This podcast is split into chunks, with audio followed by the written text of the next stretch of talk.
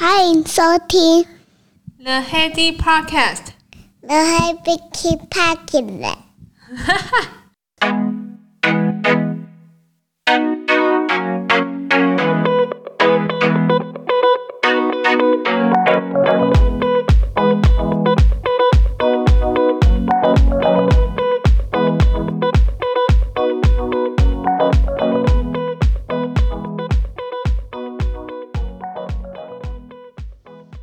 欢迎回到 The Heady Podcast。这礼拜不是有个地震吗？你那时候人在哪里？那时候我在二十楼高的旅馆里面，刚好这礼拜出差啦，所以呃那时候在地震的时候，我印象很深刻是。呃，手机警报先响，证明我不是边缘人。响了之后，他就开始摇了。然后我那时候在二十楼，想说惨了，二十楼是要怎么办？虽然是最高楼层，所以就不晓得应该不应该动。然后我就。消极的在床边等等他那个震波过去，因为二十楼嘛，所以是蛮高的楼层，摇晃真的蛮摇的，所以我真的也是有点惊吓。要隔天就问同事说：“靠，高楼层要怎么办啊？高楼层地震，他们就说也不能怎么办啊，你只能就是找东西遮，帮自己的那个头部保护一下。如果是你在床上的话，就。”呃，把棉被盖起来。我说这么消极哦，他说对，就是在高楼层好像没有什么特别的做法。我说躲厕所有用吗？因为厕所好像感觉它的立方体比较小，所以躲在厕所会不会就是它的梁柱就是比较坚固一点？它是比较小的面积。他们人家说其实好像也没有什么太大的效果，反正就是。就是保护好头部，就是为什么那时候人家说要躲桌下的原因。可是桌下你要找一个坚固的，所以倒不如就棉被盖好，继续等待地震过去，然后希望一切就是这样子就可以平安没事。就大概高楼层避难的没有 SOP，就是这么消极，给大家做一个参考。那这礼拜我还买买了一个烤面包机，它在路上。这个烤面包机，我我也是看了很久，评测结果，其实有的时候买东西就是这样，就是呃看到一个东西外表是蛮喜欢的，其实它就已经是占了呃蛮大的加分的作用。然后后来又听到人家评测说它呃烤的面包是怎样外酥内软啊，所以就算它比较贵一点点，我还是心一横的就买了，因为我原本的烤面包机太难清了，它就是一般基本的。传统的烤面包机，它那个铁网下面根本拆不掉，然后 越来越黑。然后我想说，呃，有点尴尬，就是清也清不掉。然后它现在就是烤的面包，当然还是可以烤啦，可是就是你你想对它做一点清洁，真的是没什么办法。所以到最后，我想说算了，舍弃它来买一个。新气象的 烤面包机，那我就找比较好清洁的，然后是一个牌子叫百慕达。我希望看到时候来的时候烤烤完给大家做个评测，就是一般烤面包机跟新的就是新形态的烤面包机，它会加水可以。呃，有一个蒸汽模式，很厉害的样子，就是它会让你的面包在蒸汽模式先先把外面给烤酥之后，然后里面依旧还是软嫩的。希望我拿到的东西是跟大家评测的结果是一样的。我再跟你们分享。那这两个礼拜连着两个礼拜五，其实都就是有请产检假，产检假的空档还是有找朋友来一起。喝个咖啡或吃个饭，我觉得是一种蛮疗愈的行程。因为呃，其实朋友现在结婚之后，你真的要有见上面的机会，除非你特别约，要不然真的很难去有一个时间刚刚好就可以临时的起意的走动这样子。跟久违见面的朋友见见面、聊聊天、更新一下，然后呃讲一讲垃圾话，就是所谓的大家互相 update 一下最近的状况，我觉得那真的蛮疗愈的，然后也可以呃借此吃一点新的餐厅的口味啊，比如说像呃我自己就不会去呃绢豆腐啊这种，就是平常家里的人吃，尤其是跟有小孩子的时候，你要想选辣的，真的你会都会再三考虑，因为你喜欢吃，可是小朋友又真的没不太能够吃辣，所以这这次我体验了绢豆腐。然后时时香，还有瓦城，当然是吧。大概就这三个餐厅，然后加上一些咖啡厅，然后我觉得那体验偶尔这样也不错，就是可以选择吃一点就是大人系的口感。绢豆腐我觉得是蛮蛮不错的诶，如果你没有吃过韩式料理的话，呃，主要主打是韩式的系列的料理。那在我发现，在各大卖场、Outlet 还是商场。比较新的，它都蛮多分店的，可以去预约看看，真的好吃。然后十时香的话是瓦城相关系列的餐厅，中式餐厅，那跟泰式不一样。那其实它主打还是一些呃稍微偏辣的一些呃桌菜，这样我觉得也不错。那瓦城当然不用说啦，就是泰式料理的经典。然后他们现在有出一人泰式的料理，我觉得下次可以再找朋友去体验看看。以上就是我这两周的新鲜事啦。那你嘞？你有没有什么呃新鲜事可以跟我分享？主要今天主要来聊的话，我想要多聊一下，是说就是在聚餐的时候，其实呃好朋友我们大家都有提到啊，其实呃到底外商跟台商，然后大比较上面有没有什么显著的呃差异？我是觉得整个 package 工作环境来讲的话，外商它的确有蛮多。学习的机会，那我今天就想说，诶，用这个灵感，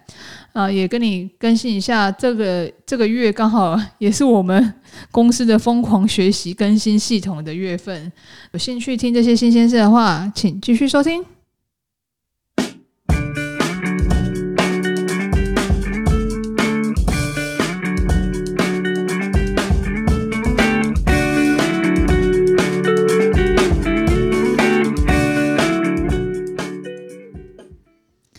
这礼拜我就来分享一下我们这个月份公司对于一些新系统啊，还是新能源的训练，跟公司对待员工的一些人员的培训。我觉得或许你会有兴趣想要知道，因为其实，在以前我们公司还不是外商的时候，我们对于对对于外商有一层朦胧美，就会觉得说，哎，好像大家的呃福利、工作环境那些都蛮不错的。哎，我自己有一种感觉是说，其实外商跟台商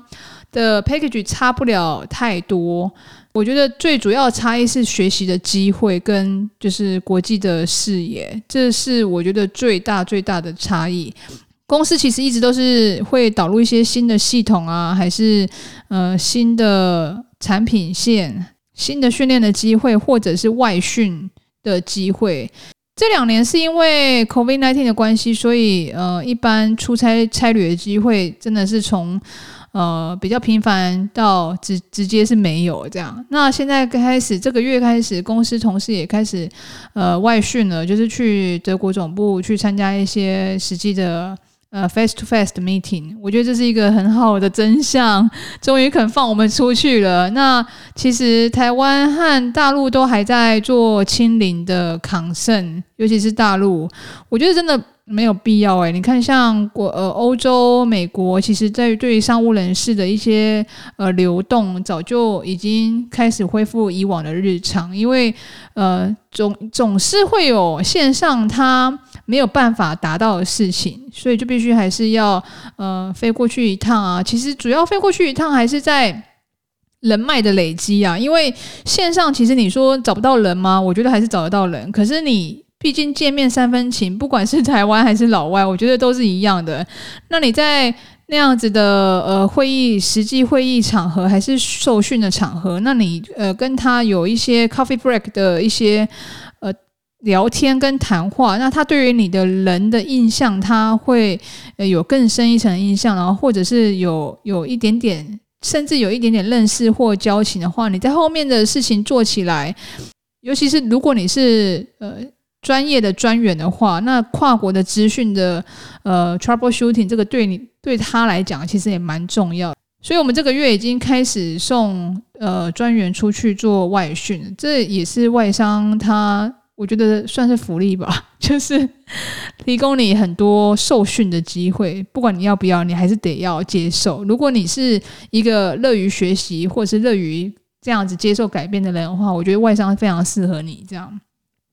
那这个月除了公司开始送人出去之外啊，就是我们还有导入了很多线上的系统。以前可能还是掺着一半的表单，就是所谓的。Google 云端 Excel 的这种档案格式，就是大家上去线上同步编辑一份 Excel，呃，助理还是要呃持续的去更新，就是每一个人的状况，因为并不会每个人都很 routine 的去更新嘛，或者那个流程一关接着一关都是要人为去做一个控制跟审核。其实你说变成线上了，真的完全自动吗？在以前的那个状况下是应该是。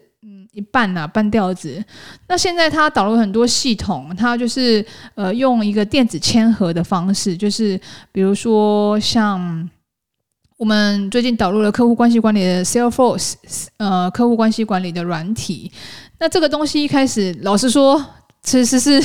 蛮痛苦的。一开始的改变，那我相信这个初衷是好的，因为呃，所谓痛苦是因为在于我们呃第一线的 sales 就必须要去 update 呃每一个案子更新的状况。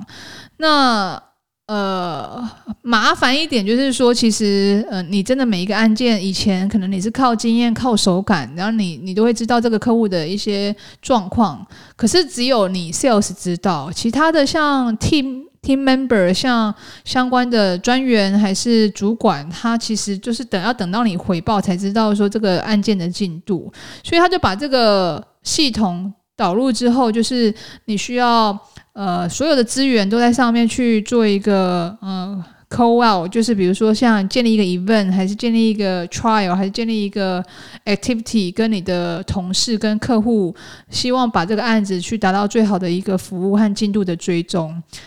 这个套系统其实就蛮吃所谓的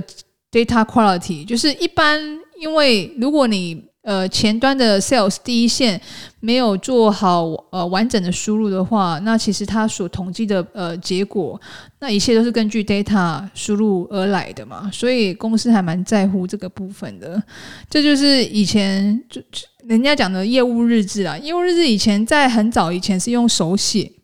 那后来就是可能有一些简单的网页的 report 的软体，可是它到最后都是导出像 Excel 这样的东西，它并没有所谓的协作，就是可以 call out 到公司的资源跟人人去做一个沟通，都是网络的公开的平台这样。那公司可能基于保密性，还是一些协作性、协调性，所以它到到最后，它导入这个系统，希望我们去做一个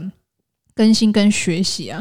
那我觉得目前为止，嗯，我看得到它的优势，可是还是在对我个人来讲，还是对于一般的的要刚学新系统，人对于像变动，其实还是有学习上面的挣扎。那我们就在适应当中啦。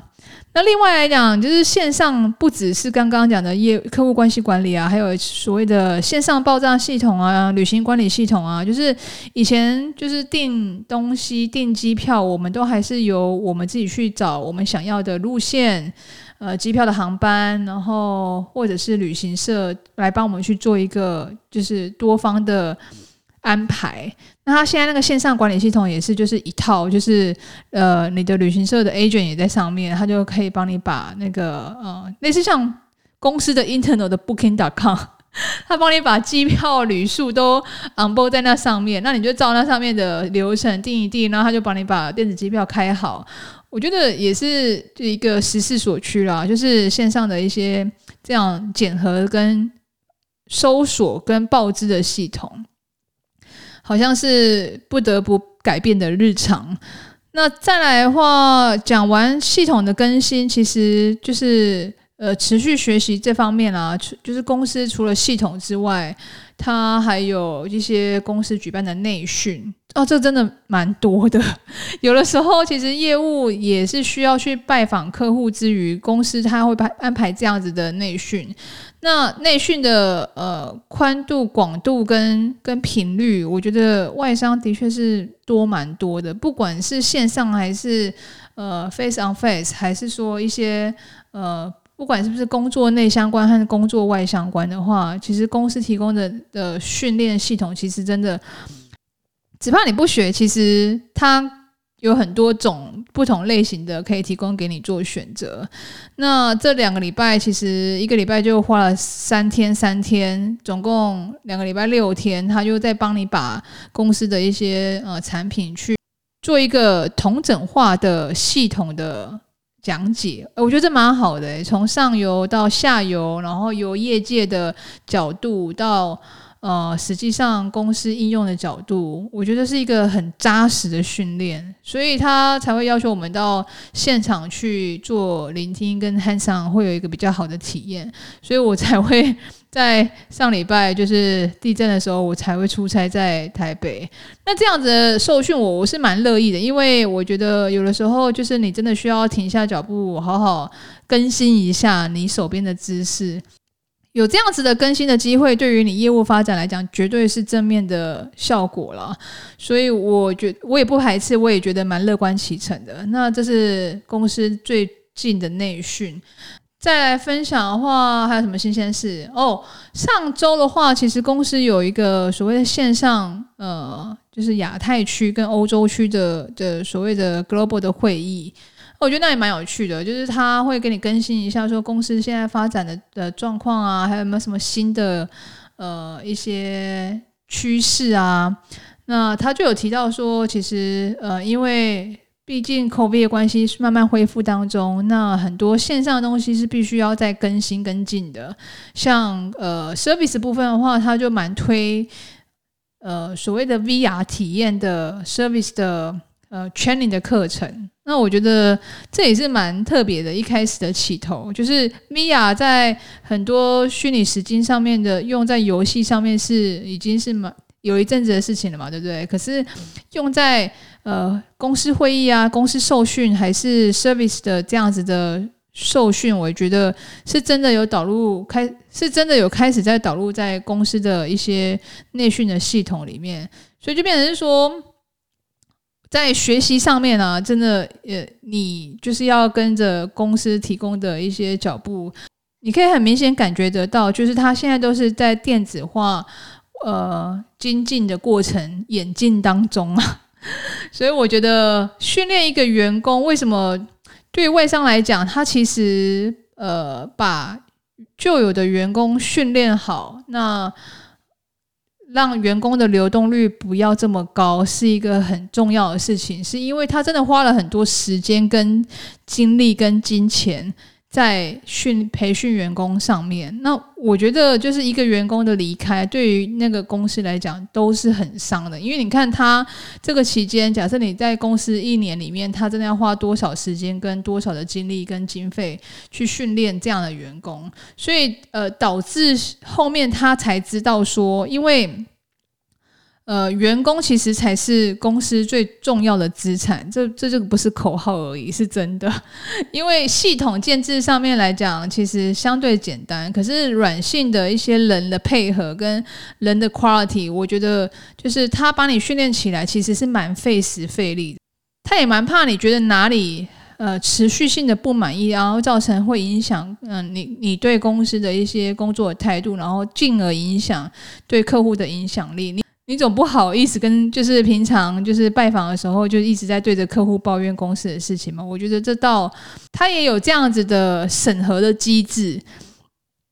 我们公司其实每半年他会针对一个问卷，不具名的问卷来去做一个呃满意度调查。那也可以给大家做一个参考，就是公司的满意度其实源自于员工，跟你要好好善待你的员工，跟让员工可以真的长久。呃，待下来其实是需要去了解一下，说他们对公司现在还有没有什么建议跟呃满意跟不满意的地方。那他会给你做一个调查，那呃调查结果之后不是呃。讲讲而已，他还会认为真的会 review 说啊，我们调查结果，呃，现在公司百分之七十的人觉得对公司是满意到中性，就是所谓中性，就是说，哎，我觉得公司 OK，然后有没有到很满意，到到不至于，就是算是满意到非常满意中间的话，大概有七成八成的话，就是一个比较健康的呃一个经营的环境。那如果这个公司就是七成八成都是对公司不满意，是一个呃负面印象的话，我相信对公司的一些内部的呃事业的运作，还是说内部沟通，还是给客户的直接的影响的层面，都会造成公司的一个负面的经营啊。那所以他就是会调查一下所谓的你的那个 EMPS，就缩写是。呃，说 Employee Net Promoter Score，就是他会调查这样子的指数。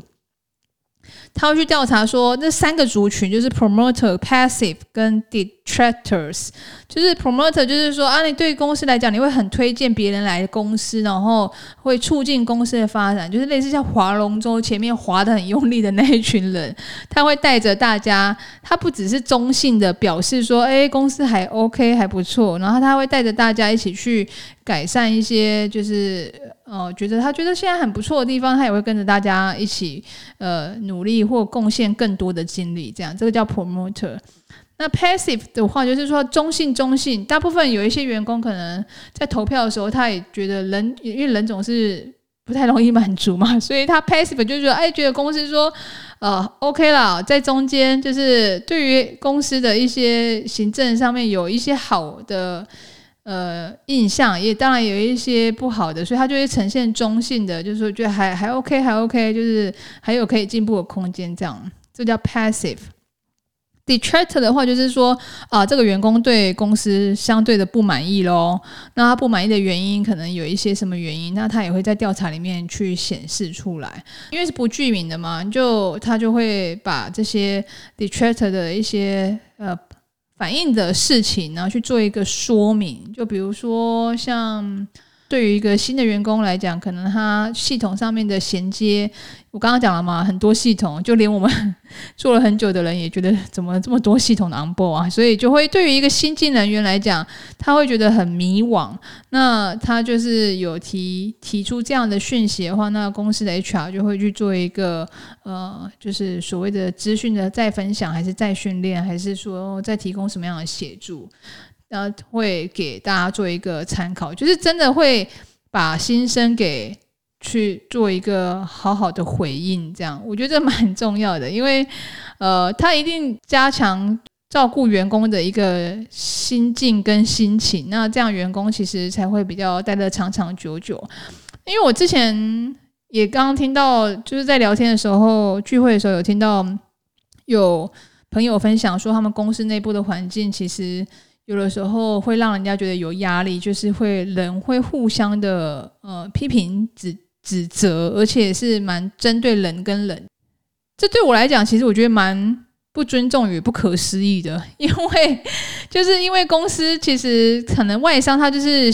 刚刚讲的一连串，他就是给你一直学习的一些体验，所以他希望留住你这个人，所以他在针对你这个人的一些沟通上面，他都会比较客气跟呃比较倾听，就是真的员工的声音，他不会说用一个指责的角度说，哎，你怎么这个怎么这样子，或者是你。你一定要就是在多久之前给我做个回复？那当然，我们都还是会希望说事情要做得好，可是并不会这么的，就是直言，呃，甚至出口成章这样子，或者是呃，给员工很大的压力。这其实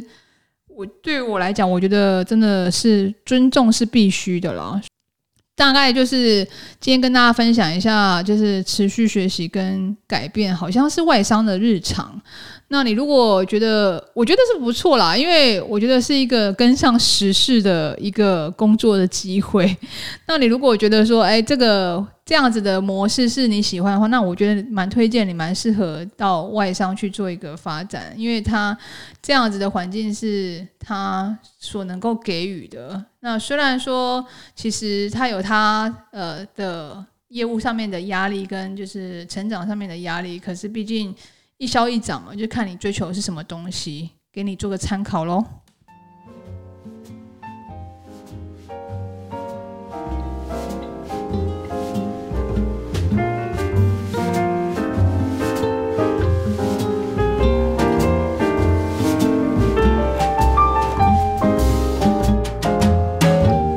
上就是这一节内容，希望你会喜欢。那我们下次见啦，拜拜。